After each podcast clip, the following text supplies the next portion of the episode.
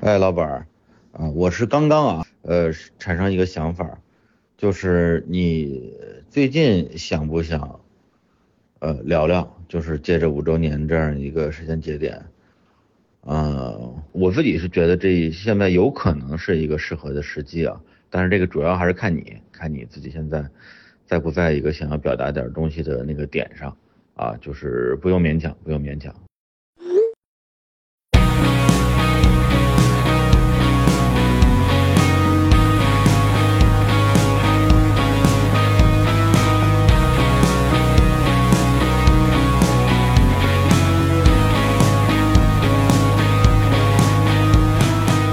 Hello，大家好，这里是日坛公园，我是李叔。我是石老板，哎，你还好意思来哎我我对不起，对不起啊啊？本来我说还要隆重欢迎一下啊，一位因为发达了之后再也不来日坛录节目的客座主播。哪儿发达了？哇塞，你们这节目对于发达的这个定义太低了，是吧？你这还不发达呀？啊蒸蒸日上，没有没有没有，胖了十斤了。特别开心啊！因为那个就在这期节目的播出一周前，嗯我们在日常公园刚刚播出了一期啊，我跟石老板六年半之前还在大内的时候录制的一个老节目。嗯啊，叫做《创业试出悲喜剧》。嗯，那时候石老板刚刚啊辞职创业，公司就一个人。我还记得当时我给那石老板发微信，我说咱们那个过来聊聊创业的事儿啊，你最好带个合伙人过来，要不然就咱俩聊的话有点干。石老板说我没有合伙人，就一个人。对，但是也有很多的听众在我们留言区啊，就说：“哎呀，你看这个客座主播石老板也不来了啊！嗯二零二一年一年没有亮相，于是二零二二年终于我把他给拎过来了啊！其实我我把自己拎过来了，我现在就在单立人喜剧的录音室还用我们的设备啊，，对，还用你的卡的，地儿，用的无聊斋的录音设备，对，来跟石老板来聊聊天吧。对，要不然你先解释一下啊，嗯为什么不来录制？我我说实话，我觉得你们录的比我好啊。瞎说八道。对，就是我的喜剧的部分在这里体现不出来，我、嗯我就是一个普通人嗯，啊，我就是个素人，在 在在在您这节目里，那为啥你到闲聊就不是素人了呢？我闲聊我有观众呀，嗯我可以互动呀。嗯你你没发现我的点就是我没有什么可输出的，你们这个经历都比较丰富，嗯我经历就是一特普通的人，其实、嗯生活也比较单调，所以我在闲聊里边，其实我做的一个工作就是来料加工，就是你们其他主播或者是观众。说话说了一堆，我去里边抓点梗呀，或者找点小喜剧的包袱啊、提问啊这些东西，嗯对我来说压力没有那么大，也能把我的这个优势体现出来，可能这是一个区别。嗯，还是太谦虚了。没有，真的真的，嗯我我我这几年其实最大的一个反思就是觉得自己读的书太少，经历的事儿太少了，嗯跟别人一聊起来，什么话题都觉得自己没有，就是没有什么可说的，没有料。嗯，这是我真实的一个感受。嗯然后可能就是喜剧创意方面有点天赋，嗯，所以真的是想把时间，因为时间就是真的很有限，就放到嗯自己更擅长的领域，对去做一个牛逼的东西吧，对，做一个好东西。嗯嗯，就这个事儿，咱们之前也小聊过啊。嗯对，就是我也有我的一个经过时间沉淀之后的一个观察跟思考，因为我觉得每一个播客吧，反正就是播客啊，对，日坛也是播客，嗯然后闲聊也是播客，它都有自己的一个独立的一个场域，对，每一个场域都是他的这个主持人他做出来的这样的一个，你可以认为是一种音乐风格。嗯。那么，比如说我跟小伙子，我们俩在一起就是一种音乐风格，嗯。啊，更早我跟向东在一起，他也是一种风格，所以我们的能力就是在于把每一个来录节目的嘉宾都带到我们这个风格里边，嗯，大家照着那个路子来聊。嗯，但是呢，如果嘉宾他本身他不是这个风格的，嗯他就很难受。有这样的情况吗？就录有啊，就非常痛苦，就嗯、怎么也搭不到一块儿。你呀、我你你你不就是吗？对对对 是。对，就是这个问题。啊我记得我最后一次跟你就是正经的录节目，嗯就是有一期聊相亲嘛。对，聊完之后，我不是当时跟你说了吗？就是再也不录了。呃，真的很累。嗯我的累是在于生理上、精力上，觉得跟不上趟，嗯脑子也跟不上趟。对，嗯对，而而且那期很特殊，嗯，那期是有史以来第一次，就是我们成功的把你带入到了日坛风格里边。对，那些节目的这个评论的那个好评率特别高，说哎呀，终于觉得石老板好笑了，嗯对吧？但这个事情反而让你觉得说这个不是我，你知道我我的现场的那种好笑和在节目里边带节奏，说小包袱、脆包袱的那种好笑，我觉得是不太一样的。嗯，对，完全不一嗯，样。其实我更这个当然没有优劣，但是我更希望的是什么呢？就是比如这个梗、这个包袱，嗯只要我嘴快，我就能接；只要我反应快，我就能接。但为什么我我做闲聊的时候，甚至是跟郝宇他们聊，我我甚至觉得他们的接梗都不太，在我看来，我我都想去避免，就是嗯，他就是为了让那个气氛不掉下去的一种接话，但是它的存在就会阻止你去想到一些更有意思的东西。嗯，就因为你这个话你已经啪接了，接完这事儿就过了，咱们聊下一个话题了。但如果你能想哪怕两秒钟、三秒钟，你说出来的东西可能就不一样。嗯在电台节节目里边，他们就抢抢救，感觉这个话你你一秒钟不跌就落地是吧？这种感觉就是大家在打排球，让你接给我，我赶快得传给你。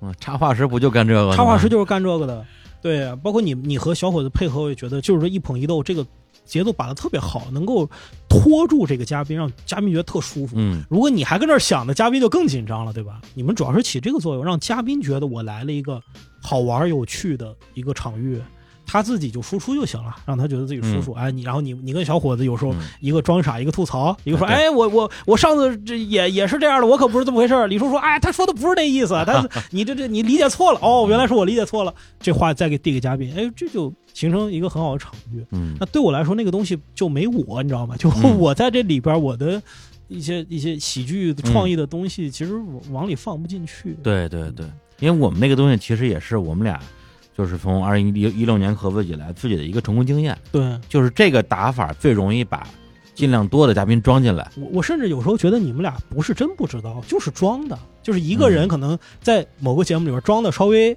愚蠢一点、白痴一点，然后就问另外的人问题，是不是会有这样的情况？就是为了引发嘉宾更多的表达。呃，没有那么的刻意，刻意啊没有那么刻意，但是他逻辑是你说那个逻辑。嗯，对，就很多时候肯定是相对来讲更不了解的人，他来扮演这样一个小白的角色，嗯。那他在形容的时候会把自己的那个状态表现的好像更傻缺一点对，再增加一些这个娱乐性。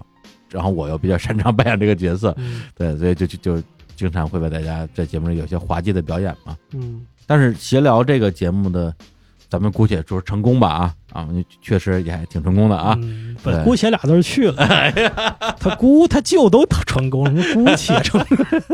啊，这是在在这个二零二一年的这个各大平台的这个播放量的这个收听时长上啊，哎哎力压日坛公园儿，哎呦哇塞！嗯，挺好，挺好的。以前你要是搁搁之前，我一看，我肯定就是各种心不服，口也不服、嗯。啊，看看第一是谁，我弄死他。对。你，现在是口服心不服。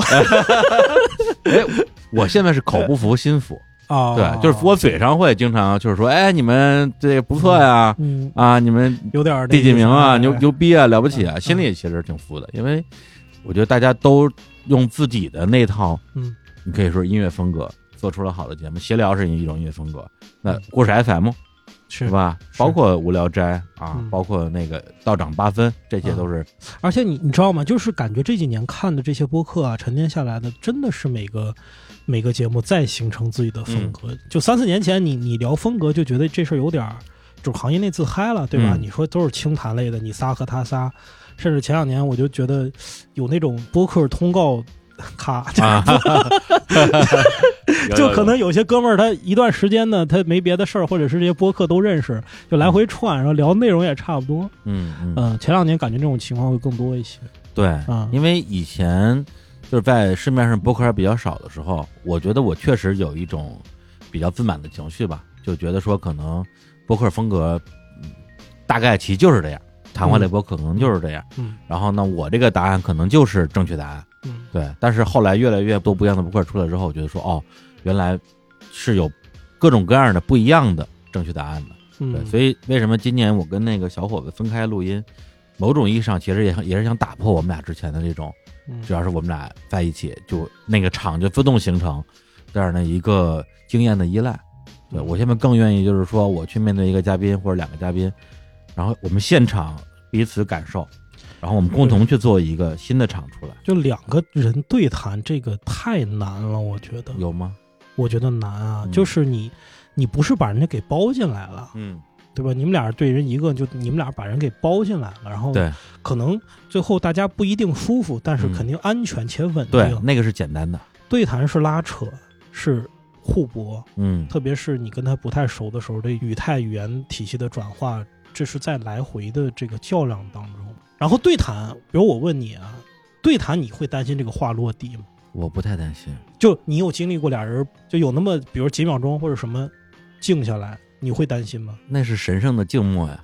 那对是，呃，但那个你你怎么理解那种神圣的静默呢？就比如你跟一个姑娘吃饭，嗯，你跟他说一半儿几秒钟嗯 没说话，你你可能觉得是神圣的进步，人家说这哥们儿不行，聊不明白。嗯，还不太一样吧？嗯对，就比如说有的嘉宾，你明显感觉就是他沉默的时候，他在思考，嗯他陷入到了一种很个人的世界里边，那就等待就好了。像我跟窦靖童聊的时候，就经常是这样。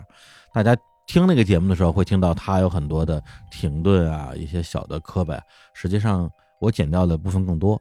对，如果要是完全不剪的话，你会听到里边的，就是所有的神圣的静默加在一起，可能就得就得有二十分钟。窦靖童那期我是觉得是他的风格最多的一期，就是嘉宾的风格啊占这个节目比重最大的一次。对，嗯那个是我就是尽可能的去跟着他走，而不是让嘉宾跟着我走。嗯，对，未来其实也是想尽量继续磨练自己吧，就跟你们那个打磨那个段子一样，我打磨我的这个主持方面的一些东西嗯，其实出发点是一样的，就是希望自己还能够驾驭更多的这种录音的一些可能性，嗯因为之前其实自己发现自己的能力是有发现天花板了。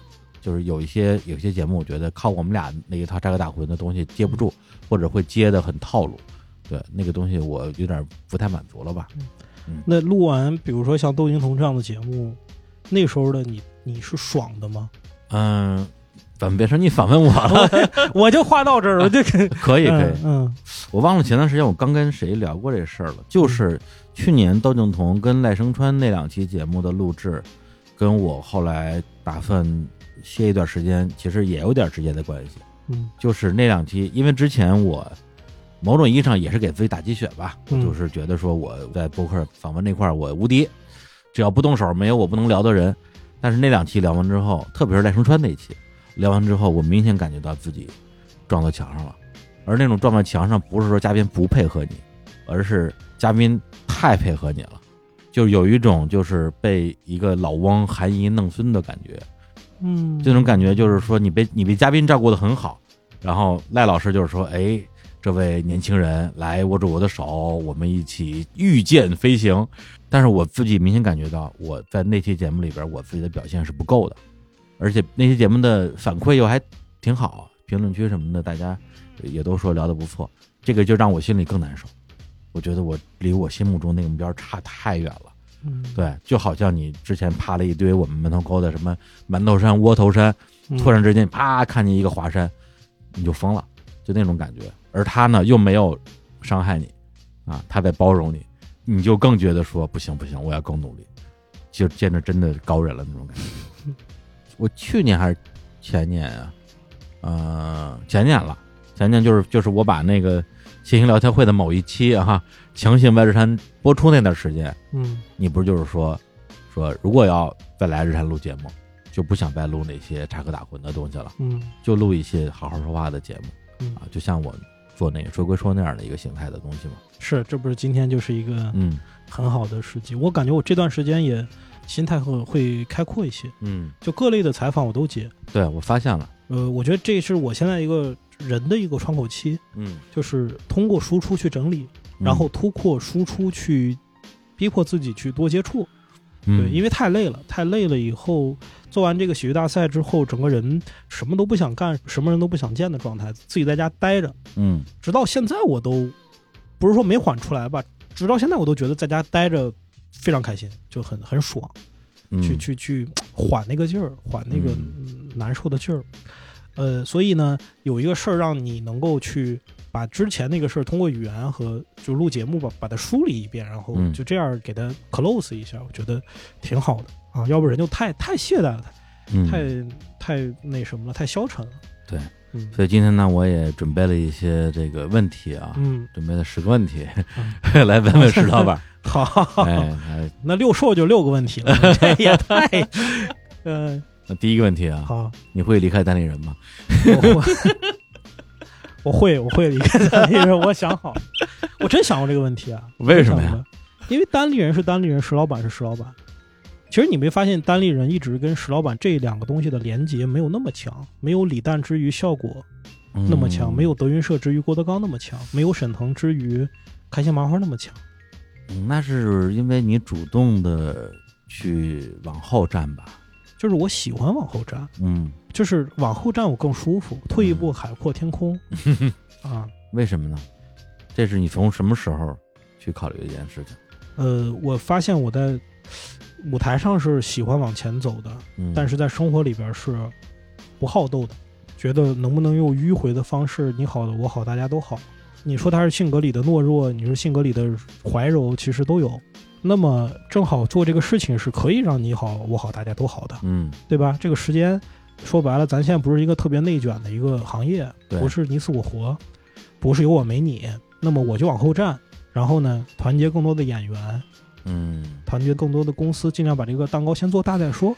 这个行业现在不是你死我活的状态吗？绝不是，啊，绝不是，为什么呢？就是你死我活，我觉得有一个标志，嗯，就是大家使阴招啊，哦，就是使不是台面上能看见的东西了。明白，现在那咱们还是看艺术比拼，基本上嗯。这个行业你会发现，水平高的人，相对水平和他的那个名气基本成正比的，嗯，或者说收入基本成正比的，很少见到说特别怀才不遇或者是特水平低，但他抱了某只粗腿以后就上去，这两种情况都没有。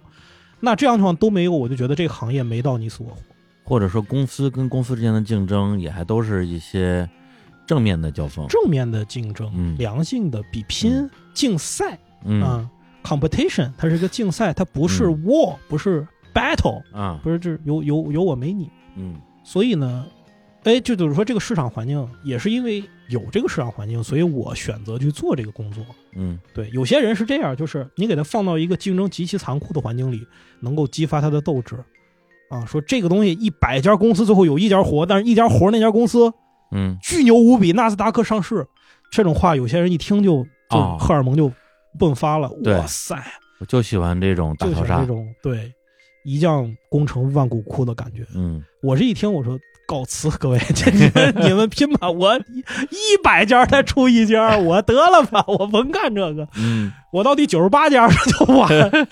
对对，那说是五年前啊，因为单立人是成立了，正好是五年，就是在这周刚过完五周年生日。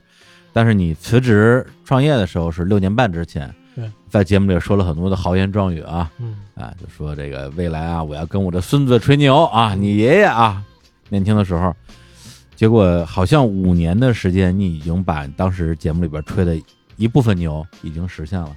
你想过单立人这么快就能做到今天这个程度吗？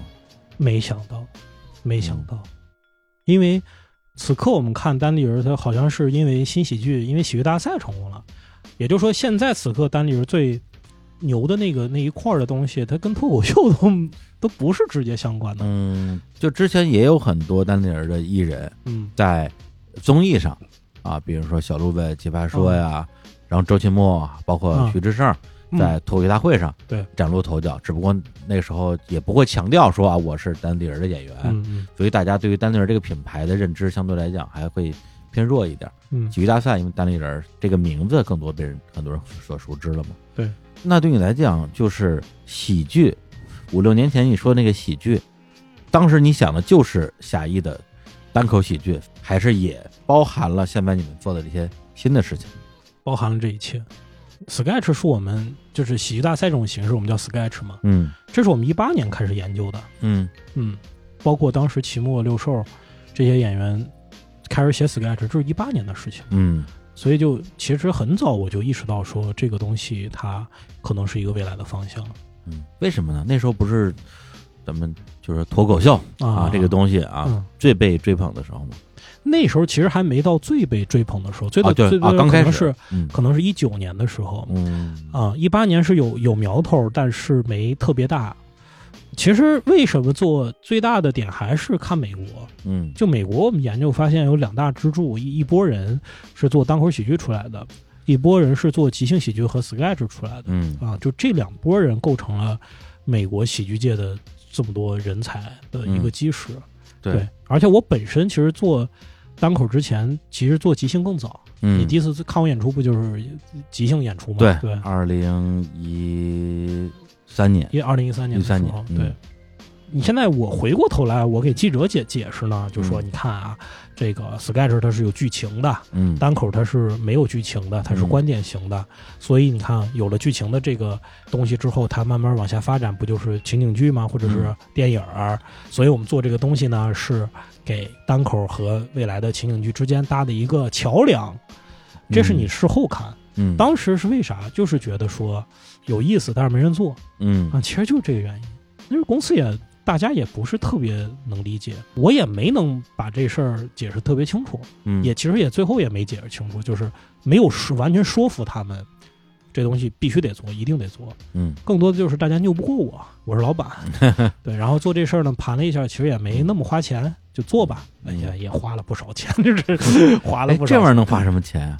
培养人呀。那时候你其实其实这事儿特有意思啊。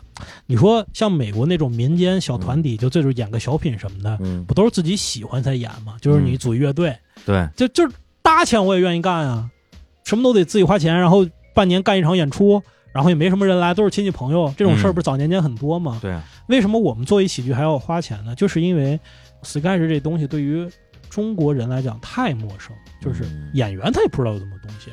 很多喜剧演员，你不给他说什么是 sketch 的时候，他可能就没有一个渠道来做这个喜剧，他可能就不干喜剧了，对吧？就是现在存在一个有乐手、有喜欢音乐的人，但是他从来没听过什么什么叫吉他，不知道。你总得给他买一把吉他，你说你试试这个。你就是如果 sketch 不传入到国内，我们不我们没做的话，六兽这样的编剧他是出不来的，嗯因为他没有这个抓手，没有这个技术，所以那时候其实干嘛就是买吉他。这个买吉他是，其实意思就是我花钱来雇这些演员来上班儿，你上班的工作就是 弹吉他，就是弹吉他。练琴，人说什么是吉他，你别管什么是吉他，这不是发钱了吗？你就干吧。五三二三一三二三，对，先练着吧，这不是这这练一练，说哟，这还挺有有那么点意思了。再来的人就不用花钱了，就花的钱少了。嗯，对，因为你做出来，然后观众也看第一场、第二场，哦，这东西有点意思，嗯然后慢慢的大家就就能理解。但是随着这个过程中，嗯、也有一些别的 sketch 的节目啊出来，其实就大家会理解的程度越来越越来越高了。刚开始那一下儿是得花钱，这花钱呢，其实就像最早淘宝做平台的时候，自己公司把自己家的东西拿到淘宝上卖，然后谁买呢？就互相买，我买你的，你买我的，它需要有一个初始这个带动作用，嗯，就干这事儿，对，你们做那个 sketch 确实很早，我记得我还去是奥体的那边吧，嗯，有一场地看过一场你们那传，奇小剧场那块儿，对嗯，而且我还记错了时间，就记早了一周的时间。啊。去那儿之后，给老板发微信说人人呢？为什么没有没有演员？啊，然后一看时间，去早了一周。嗯。对，那但是你们做这个就是 sketch，特别是跟那个一年一度的这个合作是就最近的事儿嘛，嗯。而且单立人被大家知道这是一个很公众层面的事儿。嗯那你从你个人的角度，你觉得你们这五年公司的这个最重要的成就是为中国培养了很多的单口喜剧的演员，还是为中国打开了啊，就是帮助吧，帮助这些、这些演员打开了新喜剧的这样一个路？我觉得这两件事儿其实是效果和米未做的，嗯，不是你们做的，不是我们做的。嗯我们做的事儿是验证了一种体系或者方法，能嗯。让更多的人能够做这件事情，能够嗯从事这个行业。嗯。就其实我们是在普及了，但是我们的普及更多的是给我们的演员普及，给喜剧爱好者普及，嗯。跟给广大观众普及的工作得靠大综艺啊，嗯，包括脱口秀，包括喜剧大赛。嗯。现在大家观众都知道什么是这个这个 sketch，什么是嗯。单口。对，但是你们为这些好的综艺输送了演员跟编剧啊，对，这可能就是我们做的最重要的事儿吧。嗯，就是说我有人，并且我有一套能够不断培养人的体系，嗯就是来这儿，然后慢慢培养锻炼，你就能出来。嗯你出来之后，可能是去一个大综艺，这个事儿可能是有价值的。嗯，对。但是在这个过程中就遇到一个问题啊，嗯就是也有很多的人说这个单立人是黄埔军校黄埔军校，哎呀，啊你看嫁衣都会啊抢答了，是吧？你们啊把演员培养好，啊送到大综艺上，然后这个演员就被大综艺留下了。啊，这个这个问题怎么办啊？不，这其实不是个问题，大家可能这就是问题吗？不是问题啊，不是问题。你说黄埔军校是不是有意义呢？嗯，对吧？这这四个字怎么留下来的呀？就是对，就是有这个军校的呢，才能出这么多，嗯是吧？？国共两党共同都有从这学校出来这么多将领。对，那首先你你是个黄埔军校，你不是一个野鸡大学，不是这你自己已经真把自己定位成黄埔军校了。我没定位成黄埔军校，哦但是你在之前为这个行业做了此方面的贡献，嗯那这事儿就是有意义的。嗯，嗯，那那那你说这个，它对行业是有意义的，但是对对公司来讲是不是个损失呢？嗯，出现这种情况，公司要多大呀？一个公司要干多大才是它的合适的体量？能干多大干多大呀？那我觉得单立人现在就能干这么大，嗯但原来那个东西在某种层面上可能是有一些是他驾驭不了的，或者只是嗯某个阶段他能驾驭的。嗯就是行业在发展，然后有很多人他要更高的位置，这时候由于行业整个在发展，所以给嗯每个人的进步的空间会大很多。嗯，所以以你反过头来讲，你看公司也在变大，对单立人这三个字也在变大，所有人也在变大，行业也在变大，这三个事儿都是往前在走的。嗯只不过有些人不在你这儿了，走得快的人不在你这儿，那走得慢的人他也跟不上单立人，有可能。但单立人他作为一个公司，他的速度大概是介于这两者中间的，他不可能像一个艺人，他的成长路径那么的快，但他他有自己的步伐和速率。嗯有些我们跟不上，我们也不可能去完全去追赶一个艺人的速度。如果我完全追赶艺人的速度，我就是一个巨型的艺人工作室，就是一个巨大的大型艺人工作室，就是那李佳琦、种薇娅那样。就艺人经纪公司，对，然后最大限度的满足旗下艺人的所有需求嘛。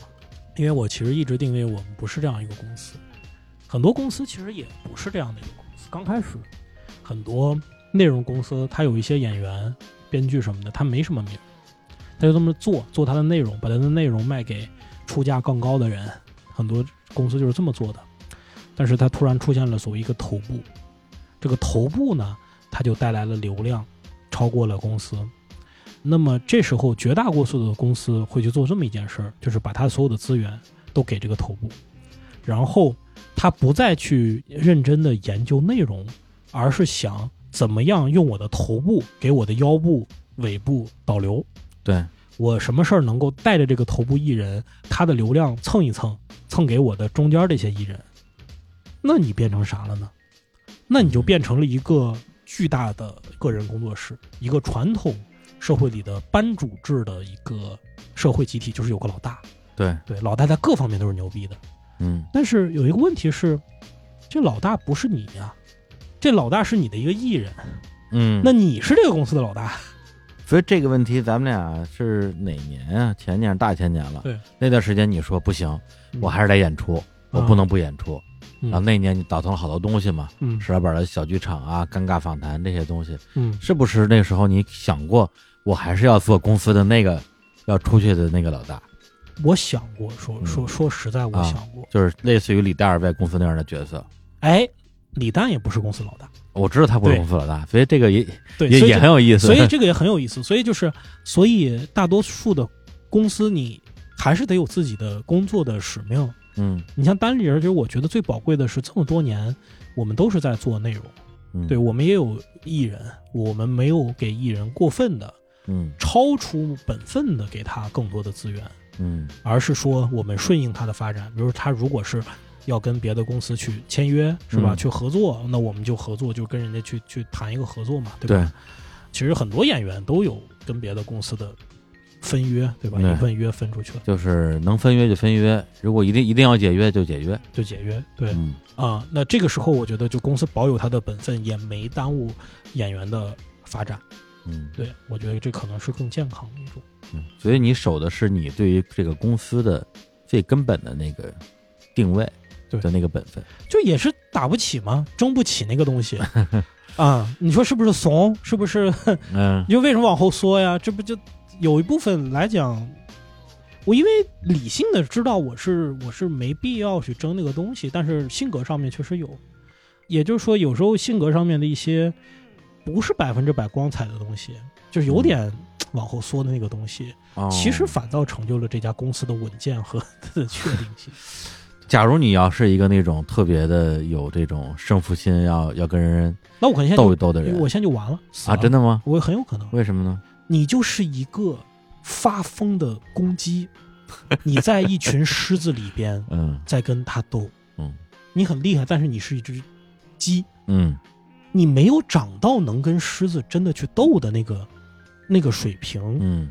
我朋友圈里有这样的公司呀，嗯。他就在发泄情绪，谩骂那些抢他各种资源、给他玩招的大公司。对，这个其实是人的一个自我防御的本能吧。对，但是呢，在我看来，我嗯觉得他，我一看我就做不了大事儿，哦，就是太太意气情。绪化没用，没用，你知道吧？嗯，你情绪是不是该表达？该表达，你给自己身边人说说完了，对吧？那喝个酒什么的，骂一骂，骂一骂街得了。你所以好多人，我因为我经常会看到一些评论区啊，包括一些咱们共同的朋友，嗯就是经常说：“哎呀，心疼石老板儿。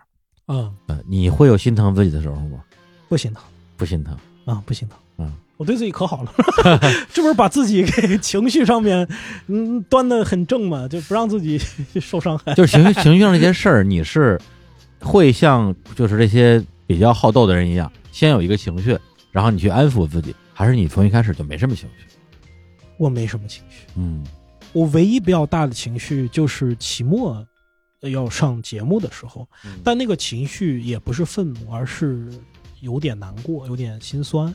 为了他，为了我，对，我会觉得说，才理性上完全认可他要上节目，呃，但是从感性上又害怕说，你人生地不熟，上人家的节目会不会给你，就就欺负你啊，或者是给你嗯安排一些你不愿意做的东西？因为我知道他性格嘛，有些段子不愿意讲，有些商务不愿意接，会不会受欺负啊这些事情？然后又在想说，哎呀，如果我们自己有个节目该多好，对吧？嗯就是我们自己要有个节目，我们的艺人去上了自己的节目，多多舒服。就是因为你不行，你这几年你没什么也没做出来，你让人家去跑到别家节目去边去委曲求全，这事儿会多少都会有些伤心吧，会，那那个情绪也也会被自己的理性说服吧，就就是那个只是朋友之间的一种感情，真正你单立人有单立人的道嘛，你也不是说一个综艺公司，所以你也不会做那，我也不会理性层面上去做那种事儿，我并不是因为想做而做失败了，是我大根儿我就知道我不可能去做一档综艺公司，对，那个我印象特别深，就是二零二二零年刚过的春节，嗯，然后大家很多人因为疫情还在家里关着那段时间对，你给我打一电话嘛，啊，专门给我打个电话，就说了，就就是刚才这些事儿我跟肖果的人刚撂下电话，我就给你打电话，啊，是吧？啊，嗯当时我一是有点意外，因为之前见到你的时候，你整个人状态就是就是很稳定，嗯，情绪很稳定。然后每一次我提出一些像刚才提出这样的，你这样不行啊，你那样怎么办啊？你这个很危险啊，嗯你都说这些东西毫无问题。嗯对，只有那一次我看到的你是一个有点有点脆弱的一个状态。哎，那那就是那时候你就知道啊，就是有一个人要要要分开，或者某种意义上分开，你才知道你的那个情绪是什么样的。对，你跟他，在一块儿的时候，你说同样这都是朋友，平时也都在一块儿，你说这跟他感情有多深啊？嗯其实我跟秦墨一直属于那种，就说好听就是君子之交吧。我们嗯不过多的去聊天儿，即使他在北京，我们也不过就天天喝酒去，就是聊，嗯，没有，就更多的时间就是聊作品、聊聊段子什么的。嗯，你不知道，然后这这种事儿真的发生了。一个人在疫情期间在家里待着的时候，在屋子里边转悠，操，这个过不去，情绪有点儿。那个时候你才知道说有有些有些东西是展示，就是出现了。嗯对，就是你跟秦墨的这个情感，其实是一直我我知我知道今天都特别好奇，而且之前还问过好多次，嗯，以各种角度问，我说周奇墨到底是什么样的人啊？嗯你们俩之间到底是什么关系啊？他会跟什么样的人交朋友啊？因为这个人对我来讲确实很神秘，嗯对，就他他在电视上我也觉得很神秘，然后我见到本人，包括这礼拜你们那个五周年见了，我还是觉得这个人很神秘，就是是一个很难去了解的一个人。嗯，我觉得包括我在内的所有人嗯都不敢讲说多了解周老板。嗯，嗯，那你们俩的情谊是因何而生的呢？我不知道，我我 是不是因为认识的时候大家都比较穷啊？我我我觉得也不是，嗯我觉得也不是。我我觉得我们俩在某种程度上有点像，其实嗯，就是不愿意张罗一堆人吃个饭什么的，喝酒玩儿，啊，然后呢有没事儿就愿意自己待着。他是看本书，我是可能自己想事儿发呆什么的。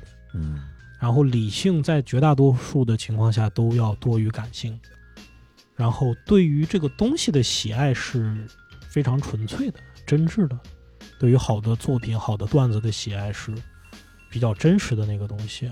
我觉得是是大概是这样吧。嗯菜在面前的时候，我会觉得说，喜剧的最本质的那个出发点，可能就是在这个人身上，你会觉得他还在，就是你跟他一块儿走的话，你觉得知道你也没丢，就是那种状态。说我跟他彼此什么，嗯你你具体你说周奇墨哪个星座的，我想一下，我这 这谁？呃，这这这 星座的不知道，那生日估计也不知道了。。这这你就具体这些，这都不太不太了。你们俩也应该是很少有那种什么推心置腹、喝大酒这种东西。我们俩的聊喝大酒的聊也很，就也很理性，嗯，也很也很理性也很理性。但那个都嗯对我来说是舒服的，我不觉得说跟谁一定要那么聊，嗯，我才我才我才舒服。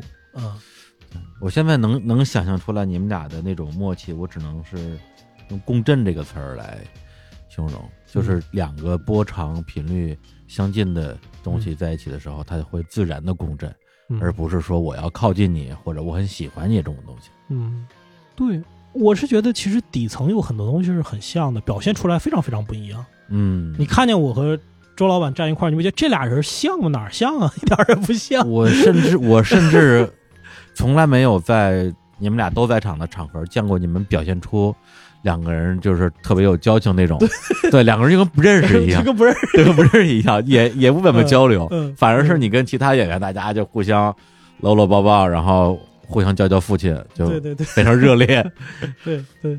所以周奇墨并没有离开单立人啊，对吧？没有没有没有。没有，这个事儿，我觉得正好借这机会说一下，因为好多人以为赵赵老板走了，他因为上节目有一部分约是在效果文化，嗯。等于他现在算两边的两边的演员，对对。对。然后呢，他现在常驻上海，嗯。对，就大概是这么一个状况。嗯。具体有什么活呀，呃，项目呀，可能是需要效果文化帮他去做一些运营。对。对，而且就是据我了解啊，就脱口秀大会其实跟很多很多的综艺，嗯包括最开始的那个快男超女一样，就只要你要上那个综艺，嗯，就都要签约，对啊。不签约就不可能上。所以你看啊，你在快男超女那种选秀节目里边有那种原生的经纪公司，对吧？对然后上了节目以后，这个艺人就跟这个公司分约了，嗯大家不觉得奇怪？就天娱嘛，那时候就是对，对对，为什么到我这儿大家就觉得奇怪呢？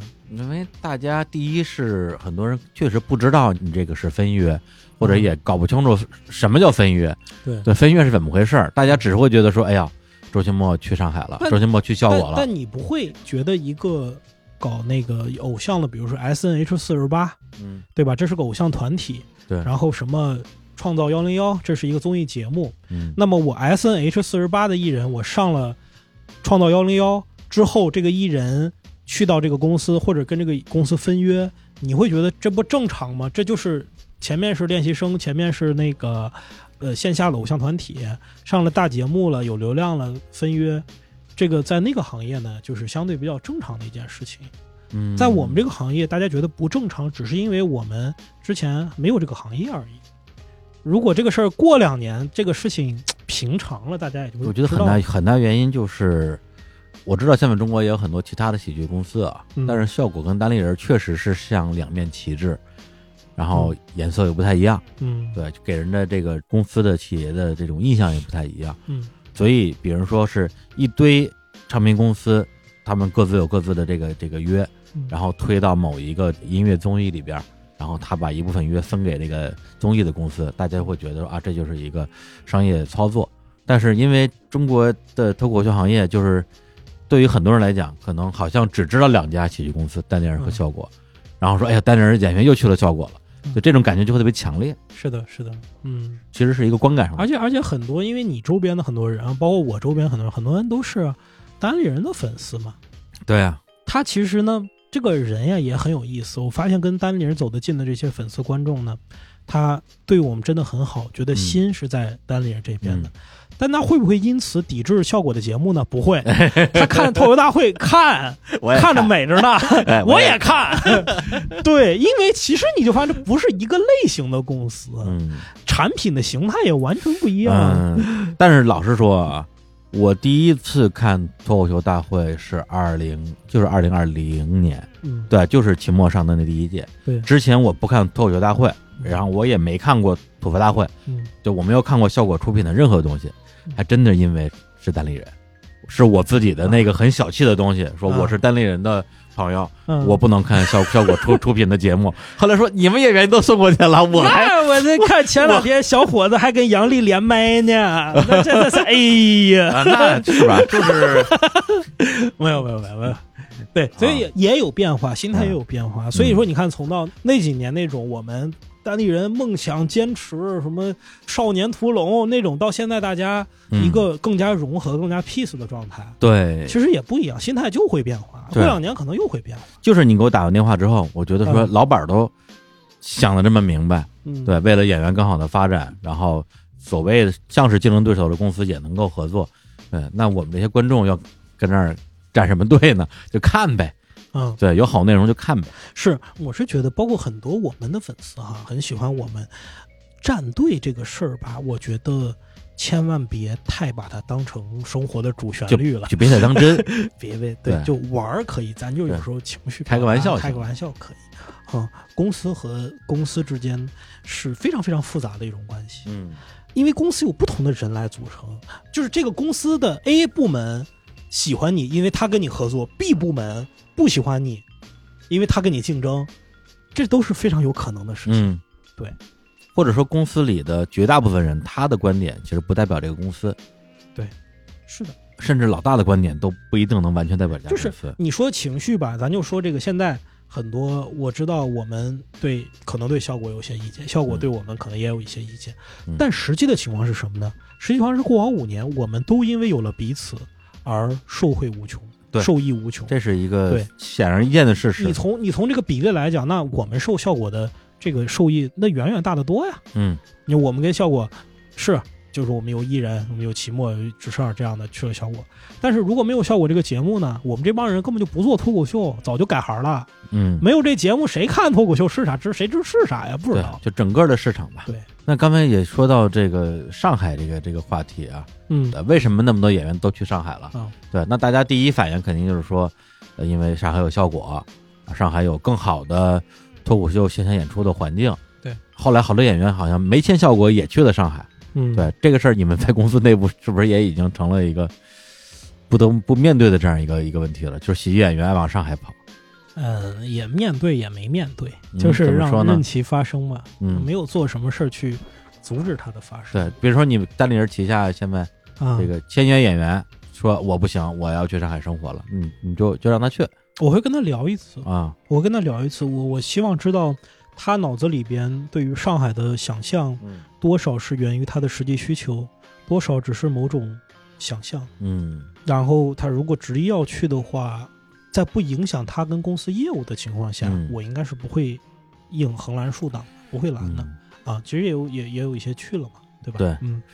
然后上海这个事情呢，我觉得是这样，就是你不得不承认的是，在疫情后，上海现在成了全世界最适宜艺术创作者，特别是戏剧工作者生存的一个城市。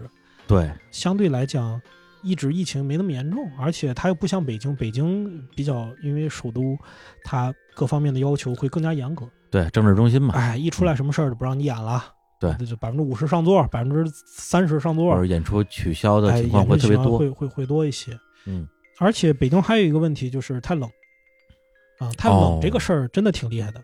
确实确啊实确实，冷，大家晚上就不愿意出来了。因为我上个礼拜刚从上海回来，啊上海也冷，但是那种冷呢，不至于让你不想出门儿。北京对北京确实就不想出门儿，不想出门了，嗯，屋里多暖和呀。可能因为上海屋里也冷，所以还不如出门儿呃对对对都差不多。你还是出去吧，还是出去吧。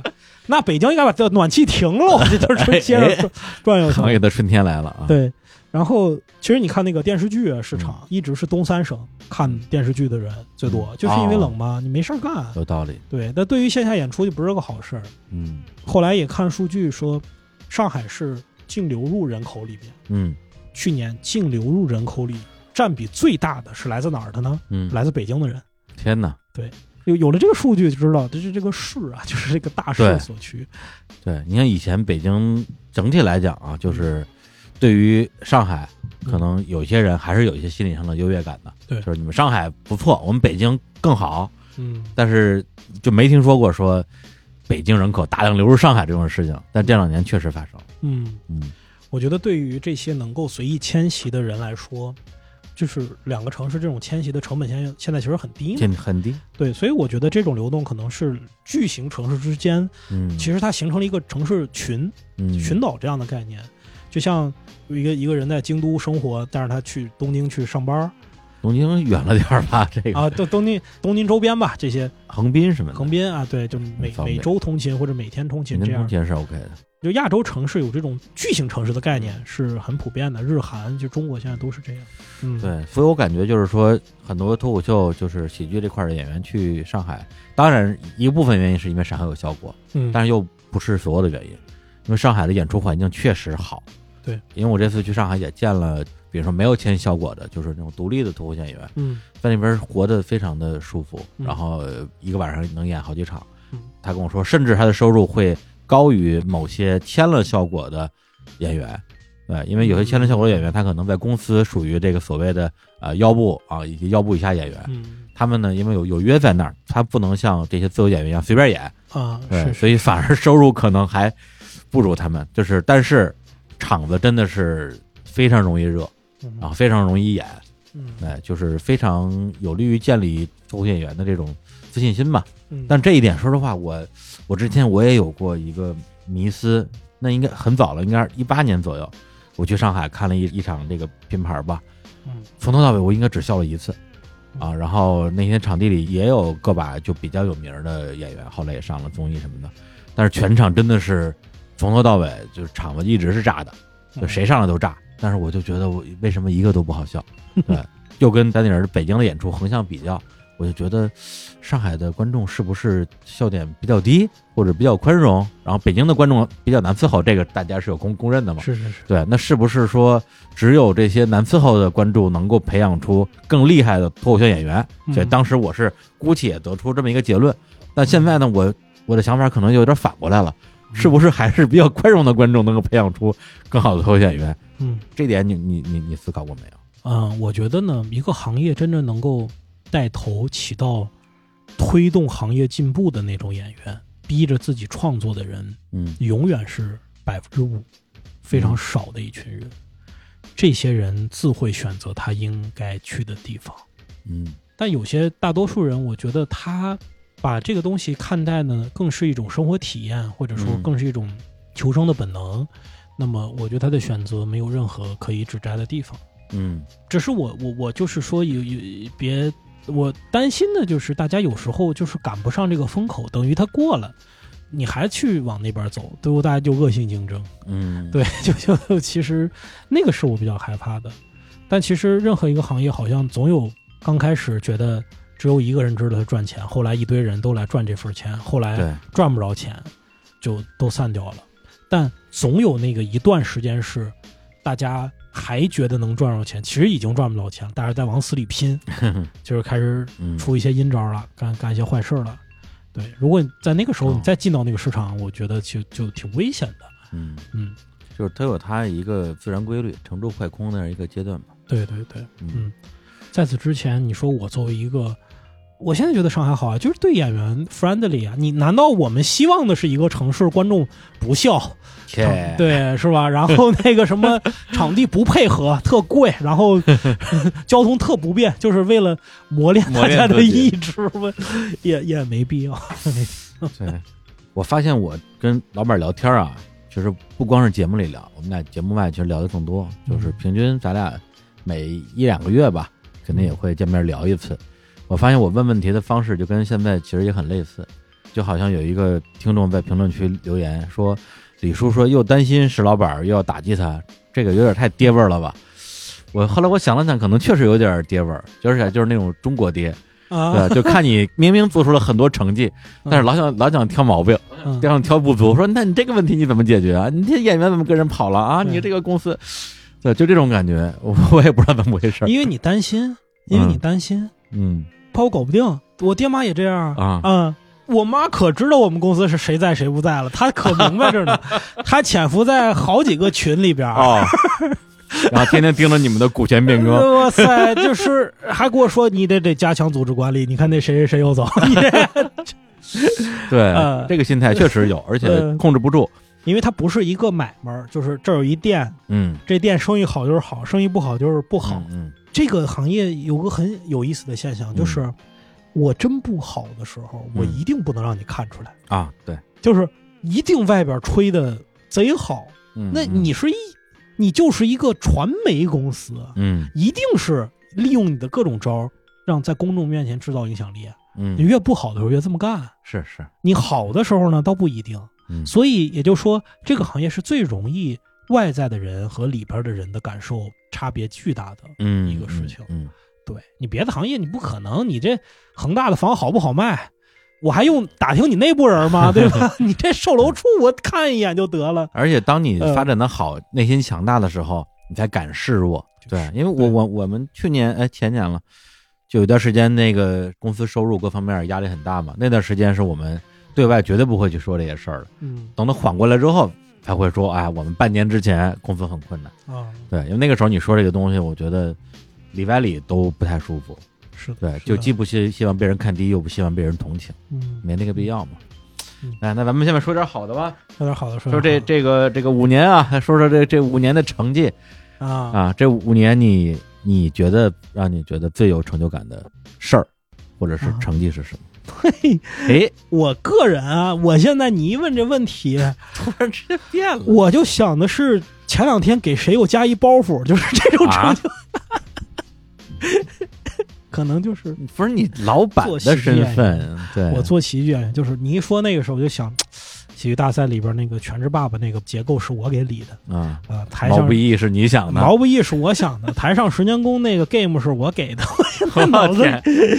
我问不，这啊我觉得就是人的本质，就你在那儿真干活啊？我真我那我的哇塞，我以为你在那儿鼓掌，鼓掌 叫好拍手，其实其实录制那两天是我最闲的时候，啊，我真的毫无压力就去了。录制前一天还熬夜，还得熬宿。但录制的时候是最就是看呗，嗯投票啊。嗯我觉得就是你一提这问题，就证明我还是可能喜剧人的身份会更多一点，我脑子里嗯全想那件那那件事儿，就对我个人的当下满足是挺强的那种事儿。嗯对于公司来讲的话，最让我觉得好的一点就是现在找过来谈合作的，嗯，都认可单立人的喜剧能力，嗯，他的业务能力，而不是谁谁谁的流量。就因为你们公司有谁，哎，对，我们一直对过往中国娱乐界有这样的批驳，嗯说只重视流量，不重视作品，嗯，只重视演员，不重视编剧。对，大综艺我要看大明星，但是作品不好没事儿。嗯我们证明不是这样的。当你内容做的足够好，是所有人愿意跟你合作，并且尊重你的。嗯包括米未为什么这次要把编剧往外推？嗯，他知道编剧真的很重要，不是说我们一帮默默无闻且不重要的人，对，而是因为是默默无闻但是非常非常重要的这样的一群人。我觉得，如果把这些东西凝结在单立人身上，就是散发着光辉的几个标签儿：嗯踏实、努力、专业、执着、死磕，就这个东西给他有了现在这样的一个空间。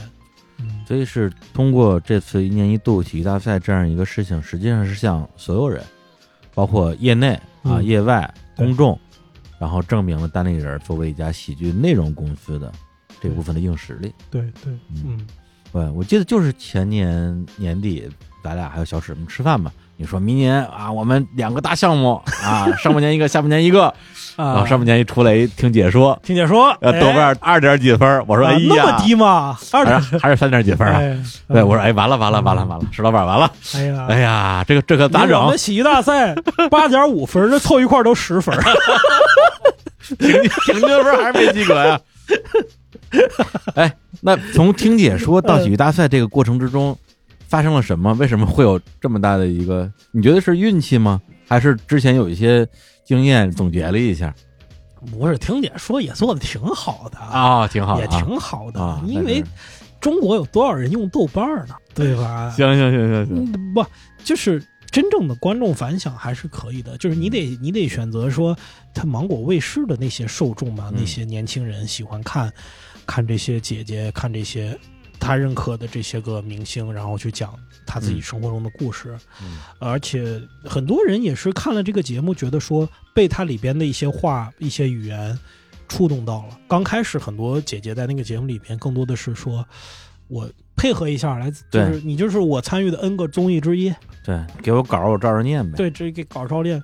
来以后，哇塞，给一个姐姐做前采，动辄三四个小时、四五个小时，嗯。前采完了以后，形成一篇五分钟的稿，你得来练。就是那段时间，所有的人，就是你在那个节目里见的所有的人，什么王子文、鄂靖文、嗯什么王菊，就是来单立人 在我们一楼底下哦练，底下一帮编剧给你调。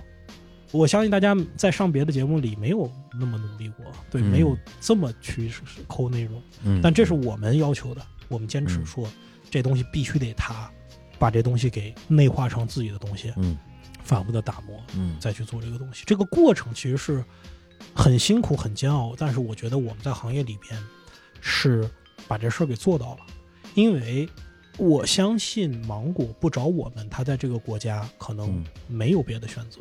嗯但是找我的时候，因为他不可能找效果嘛，那只是竞品了。哦，他们算竞品吗？那两个两个综艺节目之间哦，肯定是竞品。那你我效果怎么收费啊？我收一天价，你也给不出来。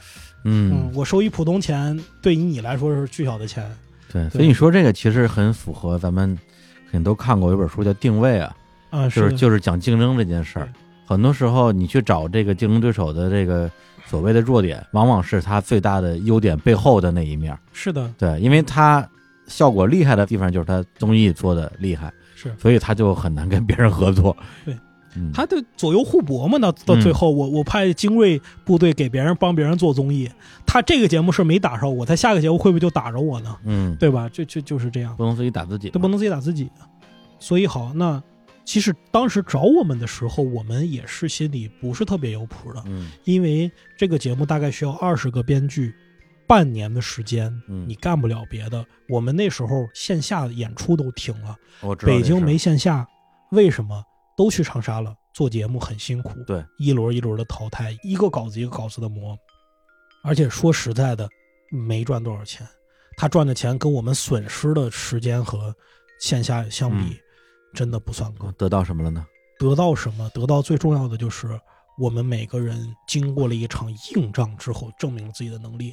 嗯，单立人之前是大家都知道是有能力的、有才气的，对，但是那种才华更像是一个自由文人的散漫式的那种浪漫式的才华。嗯，就李白靠在椅子上面，叭叭就那么写写一句，哎嗯，有才，嗯诗酒仙，诗酒仙，哎呀，好。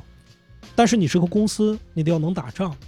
李白现在给别人写广告文案、策划，三个月交六百首诗，他也完成了，而且完成的很嗯漂亮。这个是他真正走上公司的这一步，做一个非常非常非常重要的一件事情。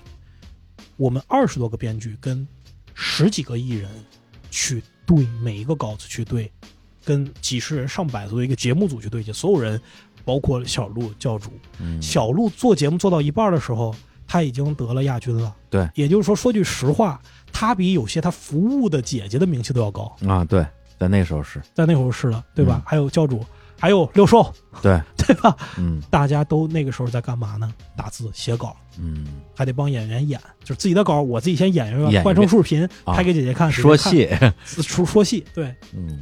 这些都经历过。但是我觉得这个事情不经历，这些人后来的成功就接不住，他自己就接不住，嗯，他没有打过硬仗。对后面的这个一年一度肯定也是也是有帮助。对，包括其实李丹也说，就是说要的是什么？要的是你能出活儿的能力。嗯写段子谁都能写点儿，但是今儿晚上这东西必须得出来，五分钟的稿儿必须得出来，这个也是一种能力。嗯而且对于一个产业来讲，可能是更重要的。那这次，比如说像六兽在这个一年一度里边这么大放异彩，就是一个好的喜剧编剧的这个标准，嗯到底是由哪几个要素构成的？嗯，我觉得好的喜剧编剧，第一，他手里的招得多。什么叫招得多？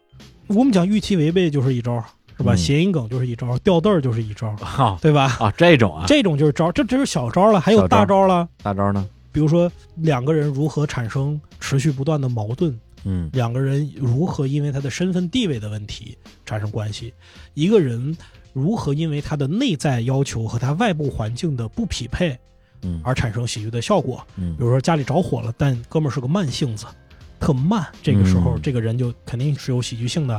比如说一个笨警察和聪明贼，嗯外部特征和内部性格嗯不匹配，达成喜剧效果。就这类的招儿，你兜里至少得有十几个、二十个。就设定背后其实都是一些基础逻辑。基础逻辑、嗯情境、人物、动机嗯这三者怎么样去有机的结合，嗯对这是一堆招儿。嗯我们其实就像修辞手法一样，叙事的手法，啊你得知道什么时候用什么。嗯，排比比喻，哎，排比、啊比喻、象征，象征，哎，李志明儿，这里是大内密谈，什么玩意儿？这太破了，这个太破了太破了太破了，这是一堆。嗯还有呢，第二件事就是，你得知道你要表达什么。嗯没有表达的创作就是空有技巧，没有内容。嗯，对对，我们经常的出发点是什么呢？我想写一个关于梦想的本子，嗯我想写一个关于京剧的，就是蒋龙、张弛他们关于京剧的一个本子，创作一个跟内卷相关的一个东西。嗯那这是你的表达，你的表达得有，嗯你得知道你对这个社会有什么看法。嗯，有几个本子觉得有共鸣嘛？什么互联网体检呀？对，那为啥呢？因为你你你你知道大家在想什么，对对不对？然后这是你的表达，还有你得融合更多的人的表达，因为在这里边儿，呃，有演员，演员有表达的欲望，嗯导演也有表达的欲望。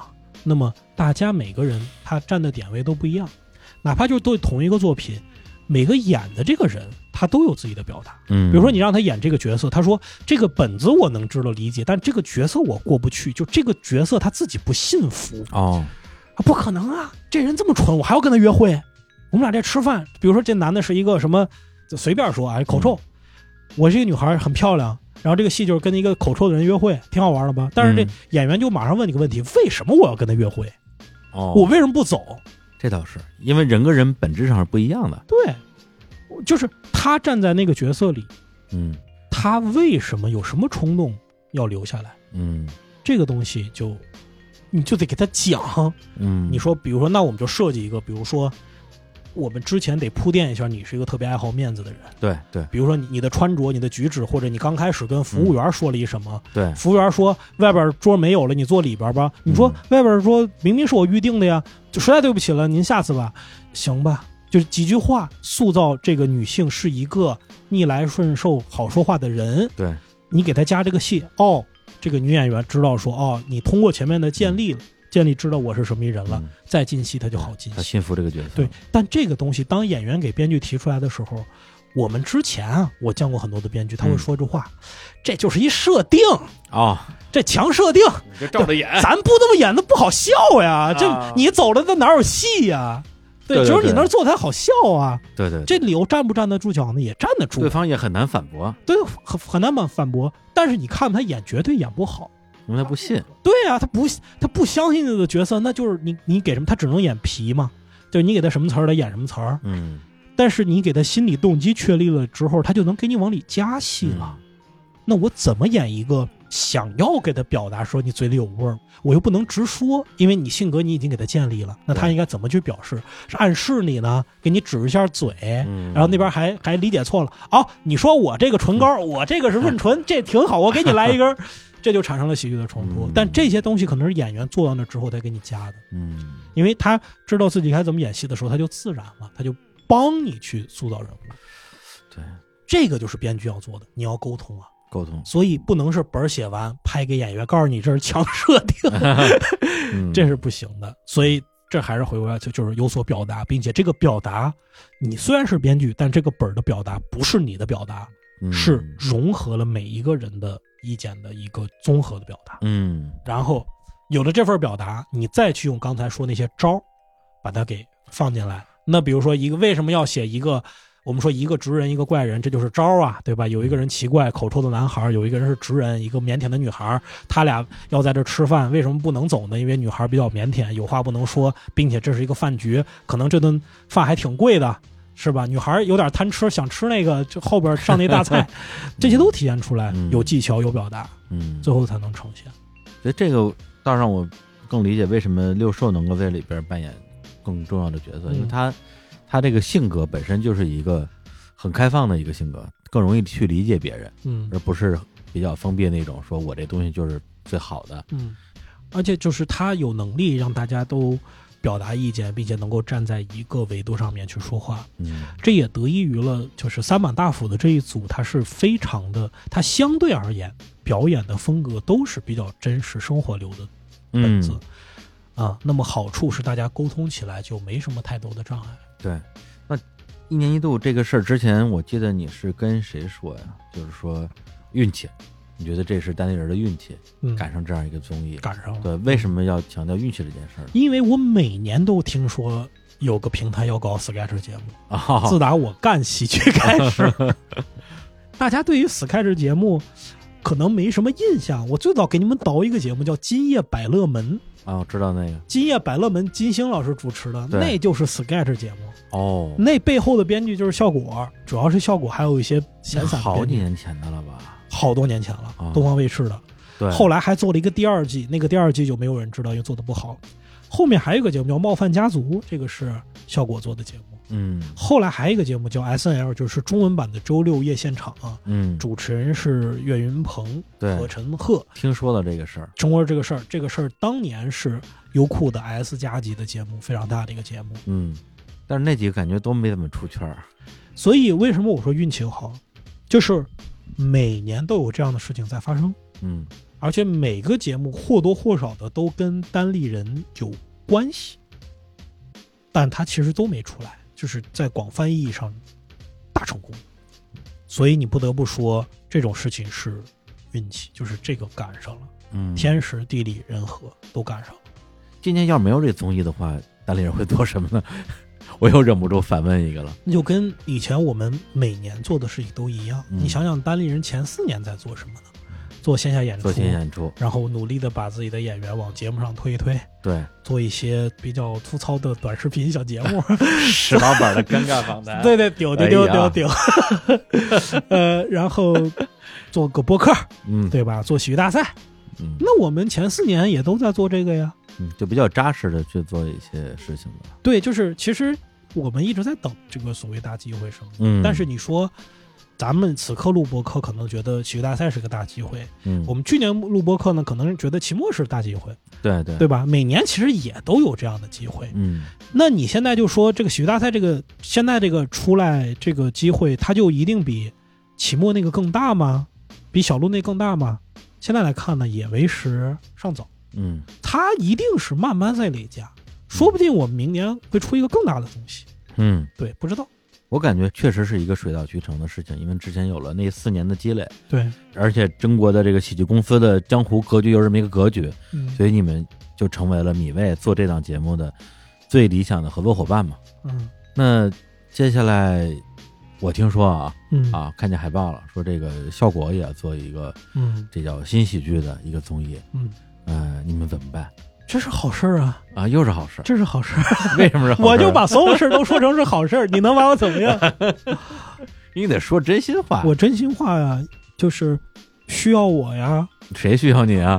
如果他们做喜剧节目、新喜剧节目，我们是愿意跟嗯效果合作的。我我愿意，我真的，你愿意？我我我我可以的。呃呃，这个效果老板李达老师，你听到了吗？我可以的，不是他们。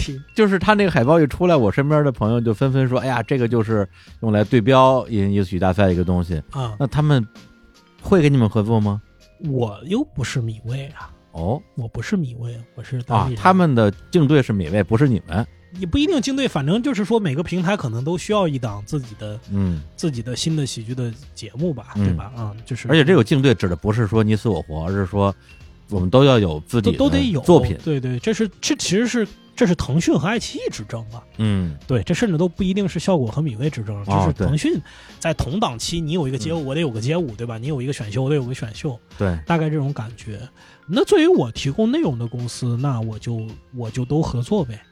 我这个都嗯合作有两点，第一，很简单，就是我吃饭，我得吃饭，我得活着。嗯那有人出价买我的内容，我就是干这行的，我不能不卖，我不能不做生意。嗯第二是，呃，第二其实是有点冠冕堂皇，但是我觉得是重要的，就是喜剧内容一个文艺形式的迭代，一定是跟不同的人去广泛合作，嗯它才能够升级。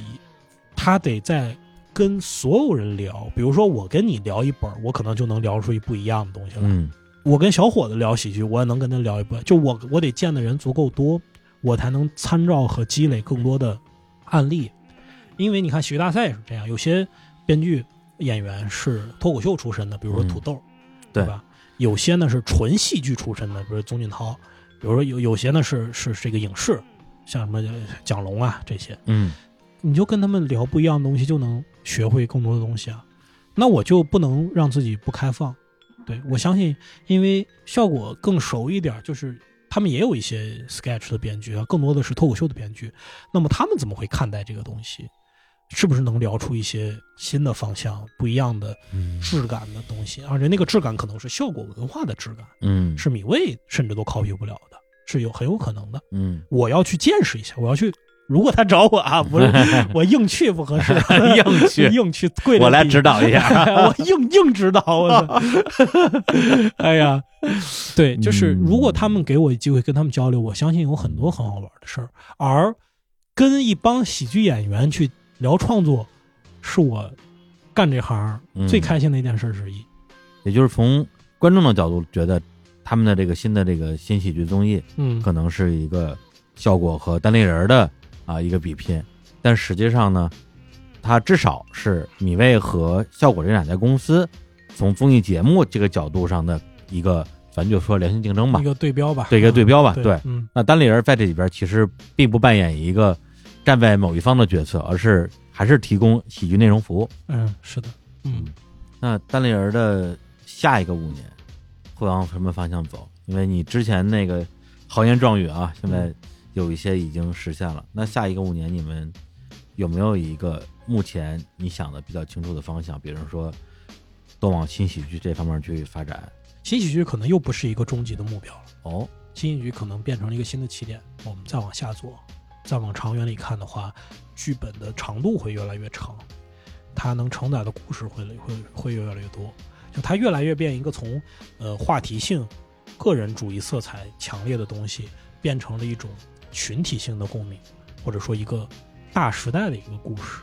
嗯这样的故事其实有很多，你看故事 FM 天天做，嗯，它其实讲什么呢？讲的是当代人的故事，但是当代人的故事没有被喜剧化，没有被戏剧化、文艺化，嗯能够文艺化的非常非常有限。那这里边又有两个问题，一个是表达，一个是技巧。我相信表达是有的，各行各业的人，他们都有自己对于这个行业的一些思考和探索和跟大家的一些生活的共鸣。但为什么只有我不是药药神？这个事这其实是个行业电影，对不对？它对探讨是某个特殊、非常非常特定的行业的一个事情。但那个病大家都没听说过，什么都不知道。对，那么好，那为什么能做出来？就是故事讲得好嘛。嗯那这样的好故事还有很多，但是技巧层面能不能像药神这样，在商业、在剧本、在演员方面都达到，把它做出来，这可能是现在缺少的。也就是说，基于喜剧内容这一点，实际上你们未来可以认为是没有什么边界的。没有什么边界。比如说这种嗯电影，对，其实是有可能。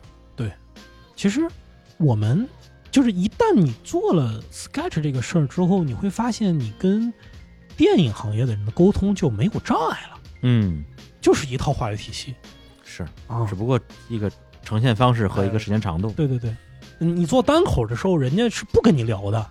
这不聊不是看不起你，是人不知道跟你聊啥，就不是一个不是一个行了。这这不是一个行了，不知道能干啥。嗯，嗯所以其实我们就觉得有意有意义的一点就是，这个行业其实在早期你是会需要有温室给它给它保护一下的，要不然它太脆弱了。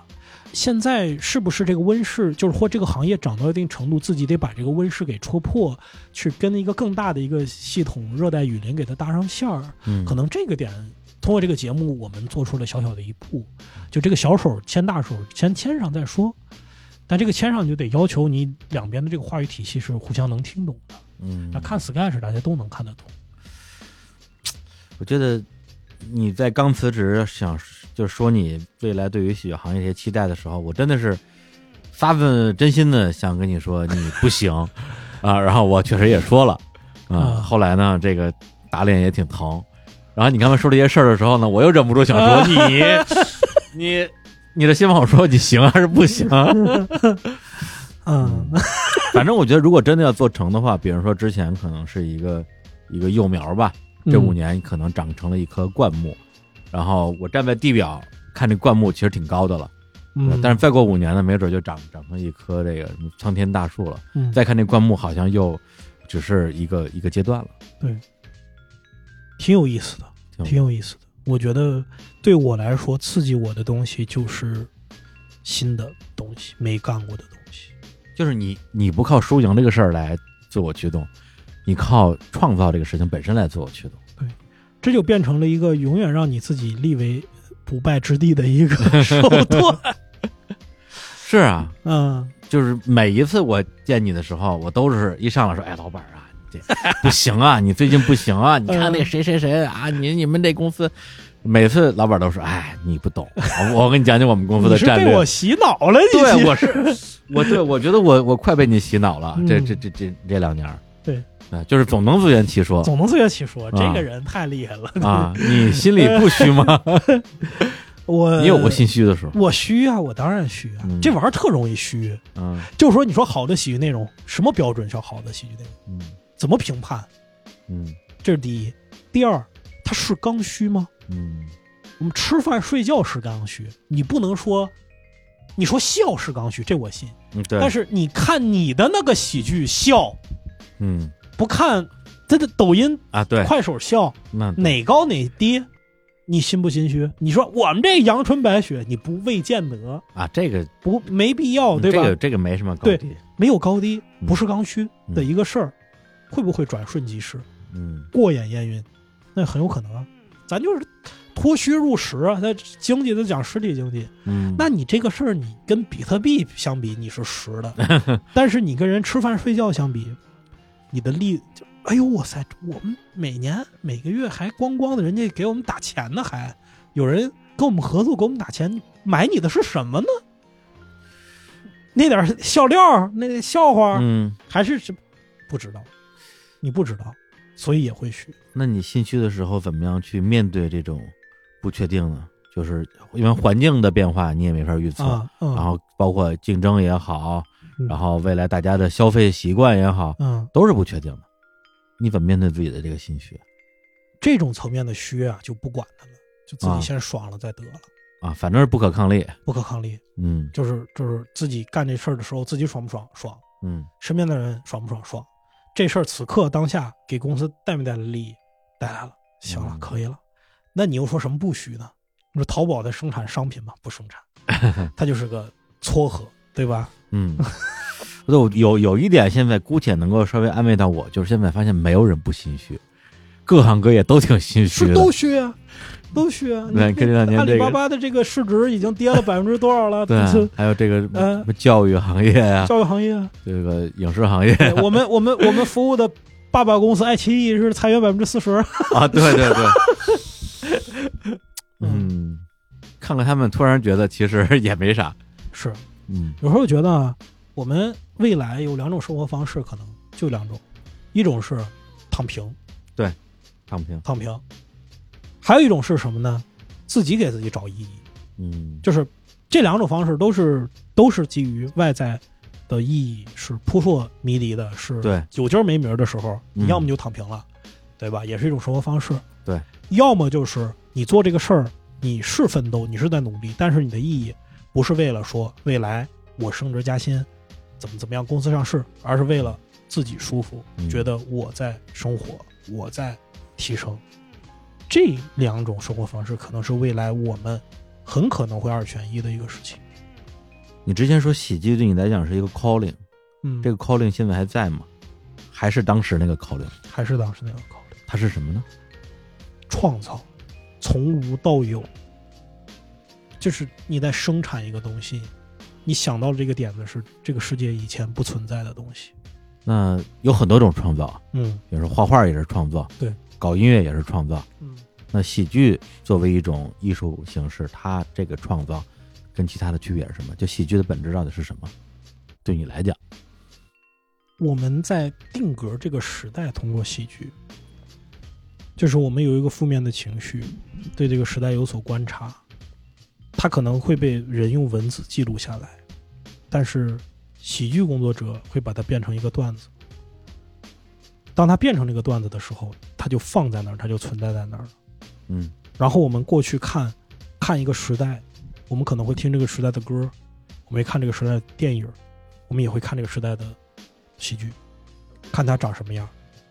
那比如说同样一个苦难吧，嗯你可以用正剧的方式来表现，嗯，也可以用喜剧的方式来表现，比如像卓别林那种。对，那这两种对你来讲，证据是一种功利性的，是一种理性的一种记录。嗯喜剧证明我们打败了他，我跟这个苦难的关系是我把它搞定了，我把它给变成了段子。为什么这么说呢？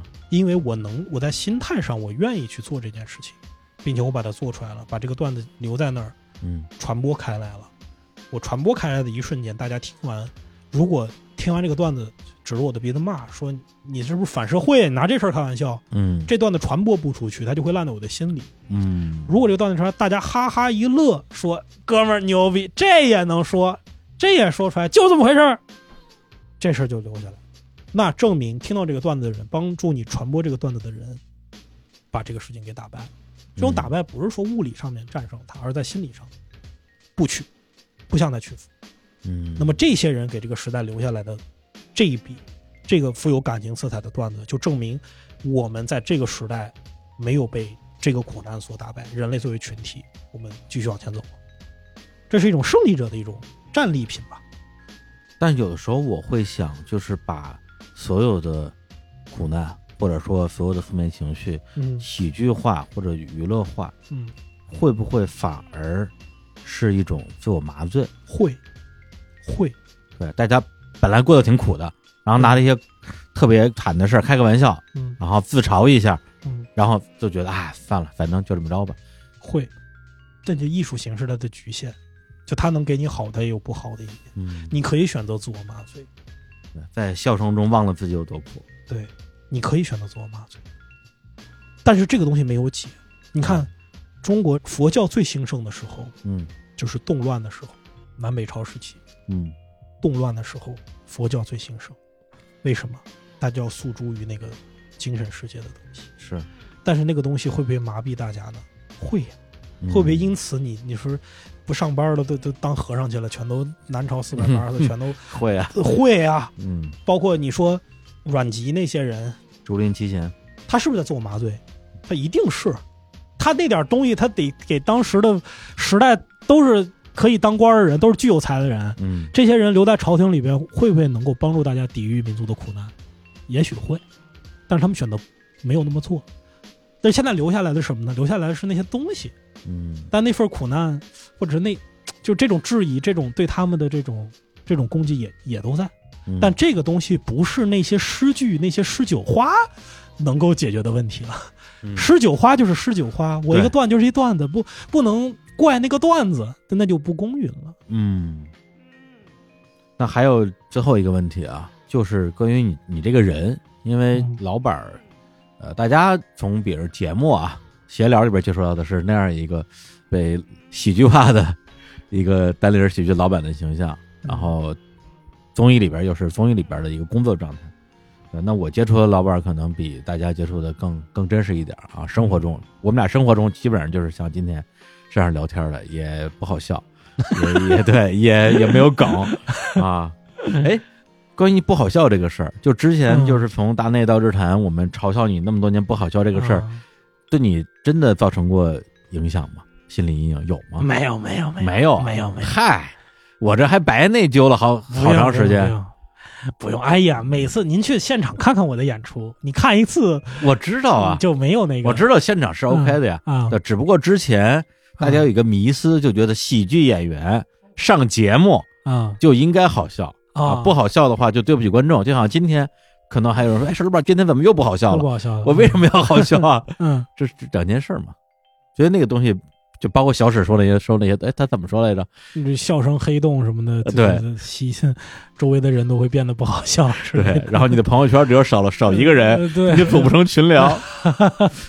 对，还好，就是你你没有成为你的这个阴影是吧？没有没有，嗯，我觉得还行。我觉得 生活中和节目里边的状态呢，能够让我维持一个不好笑的这样的人设，嗯，也是因为我没有把台前那个人塑造的太好笑，嗯，就我也没有大名气，也没有什么什么所谓人设什么的，我的好笑程度其实大家没有那么在意。嗯，这么多年认可石老板，应该愿意跟我们站在一起的人，并不是因为石老板这个人一想起来嘴好笑，所以觉得单人牛逼，好像并不是因为这样。嗯，好笑只是一个装修很。